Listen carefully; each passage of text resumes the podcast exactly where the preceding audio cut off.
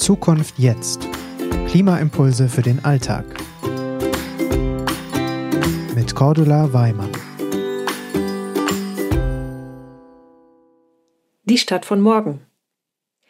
Bevor wir uns jetzt die Stadt von morgen anschauen, schauen wir uns noch mal kurz die Stadt von heute an. Fast jeder von uns kennt ja das morgendliche und abendliche Stop and Go im Berufsverkehr. Spätestens dann möchte man die Stadt am liebsten meiden. Auch als Radfahrer.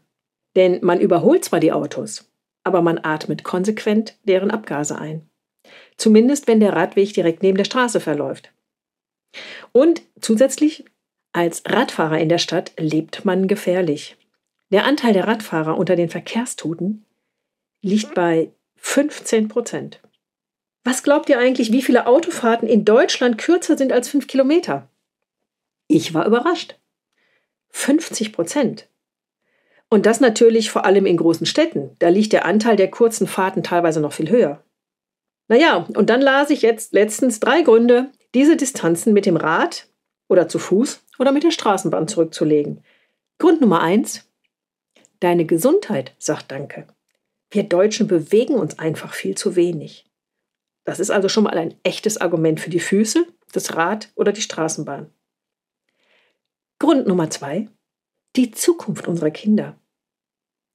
Wenn man etwas zu Fuß oder mit dem Rad oder mit der Straßenbahn zurücklegen kann, Gibt es dann einen Grund, unsere Erde mit CO2 unnötig zu belasten? Und der dritte Grund war unsere Freude. Wir können uns jedes Mal freuen, wenn wir uns gegen das Auto entschieden haben. Denn das hat bei einer Distanz von fünf Kilometer hin und fünf Kilometer zurück mindestens fünf große Mülltonnen voller CO2 erspart. Ihr kennt ja meine Vorliebe, das CO2, das wir erzeugen, nicht in Kilogramm zu messen, sondern in Mülltonnen zu packen. Denn es ist ja nun mal Müll. Und wenn wir fünf Kilometer Distanz zu Fuß oder mit dem Rad zurücklegen oder mit der Straßenbahn, also hin und zurück zehn Kilometer, dann würde das fünf große Mülltonnen mit CO2 füllen. Und das sparen wir uns jedes Mal. Ein Grund zur Freude. Unsere Stadt von morgen wird eine fußgängerfreundliche Stadt sein, weil es nämlich gar keine Autos mehr im Innenbereich gibt. Und daher wird sie dann auch fast ohne Feinstaub sein. Das heißt, wir atmen keine kleinen Partikel mehr ein, die sich dann in der Lunge ansammeln und diese schädigen. Wir leben also viel gesünder in der Stadt.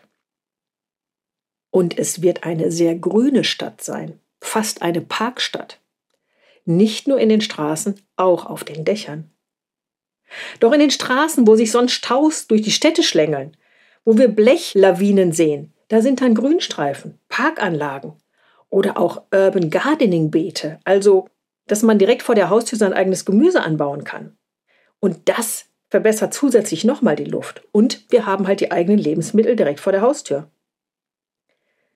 Die Stadt von morgen ist also sehr entschleunigt. Sie hat viele Erholungsflächen und Begegnungsflächen. Es sind Aufenthaltsorte für Menschen. Es wird flaniert, in Cafés und im Straßenraum verweilt.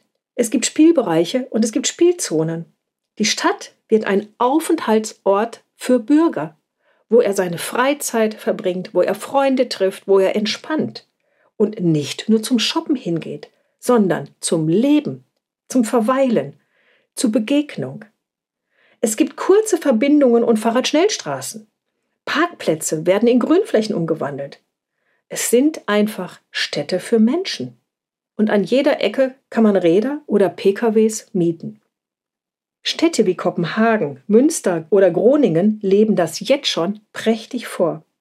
Und weil sie diese Entwicklung schon hinter sich haben, werden diese Städte auch viel schneller CO2-neutral sein. Es sind für uns echte Vorbildstädte. Eine andere Vorbildstadt ist Utrecht. In Utrecht sind mittlerweile 35 Prozent der Bevölkerung mit dem Rad unterwegs. In Berlin sind es gerade mal 15 Prozent. Bei Strecken bis zu siebeneinhalb Kilometer pendeln die Hälfte der Einwohner von Utrecht in und um die Stadt herum. Autofrei. Warum machen die das? Weil im Stadtzentrum breite und sichere Fahrradwege zum Radeln einladen, statt Autospuren. Und weil die Fahrradschnellspuren die Stadt mit dem ländlichen Raum verbinden. Dabei hatte auch Utrecht bis vor wenigen Jahren auf Autos gesetzt und lange in die Richtung Auto investiert. Und diese Planungsfehler wurden nun sehr aufwendig zurückgebaut. Mehrere hundert Kilometer Radwege sind entstanden, getrennt vom Verkehr. Das Ergebnis? Weniger Staus, bessere Luft und gesündere Menschen. Halt die lebenswerte Stadt von morgen.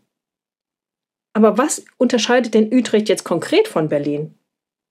Naja, in Utrecht wurden 2018 für diesen Umbau 132 Euro pro Einwohner pro Jahr für die Schaffung von Radwegen investiert.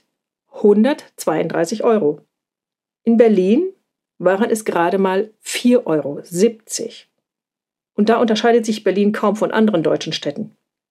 Viel mehr geben die auch nicht aus. Kopenhagen dagegen, eine Stadt, die schon vor 20 Jahren auf das Fahrrad in der Innenstadt setzte, die gibt durchschnittlich 36 Euro pro Einwohner für Radwege aus. Naja, auch wenn die Stadt von morgen ohne Auto ist, und das wird sie sein, Autos wird es immer geben. Und was ist nun das Auto der Zukunft? Ein Elektrowagen oder doch Hybrid? Oder vielleicht liegt die Lösung gar doch noch in der Verwendung von Wasserstoff für unsere Autos? Dazu gibt es extra Podcasts. Die bereiten wir gerade vor. Und da fragen wir dann direkt den Experten. Wenn man überlegt, dass wir Deutschen 13 Prozent unseres Einkommens für Verkehr, also vor allem für den eigenen Pkw ausgeben, naja, dann bedeutet das ja, dass diese Ausgaben wegfallen oder sich minimieren. Das heißt, wir sparen Geld und wir gewinnen Lebensqualität und Gesundheit. Das ist die Chance, die für uns alle in der Klimakrise liegt. Und diese Chance, naja, die sollte man doch schnellstmöglich ergreifen und aktiv daran mitwirken. Und jeder von uns kann das heute schon.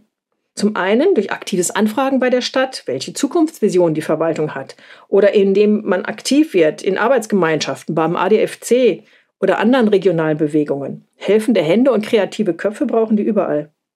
Zum anderen aber auch, indem wir einfach mehr und mehr das Auto stehen lassen und unsere Füße, Rad und ÖPNV nutzen. Je schneller wir die Stadt von morgen erreichen, umso höher ist unsere Lebensqualität. Es ist einfach so. Wir müssen schnellstens runter von den CO2-Emissionen und jeden Tag, den wir gewinnen, der ist gut. Unsere Politik hat nun mal schlicht und einfach zu lang gewartet. Von daher freuen wir uns über jeden, der mitmacht und Teil der Lösung wird. Lasst uns die Zukunft sein, die unsere Kinder brauchen. Schritt für Schritt. Macht mit und handelt aus Liebe zum Leben.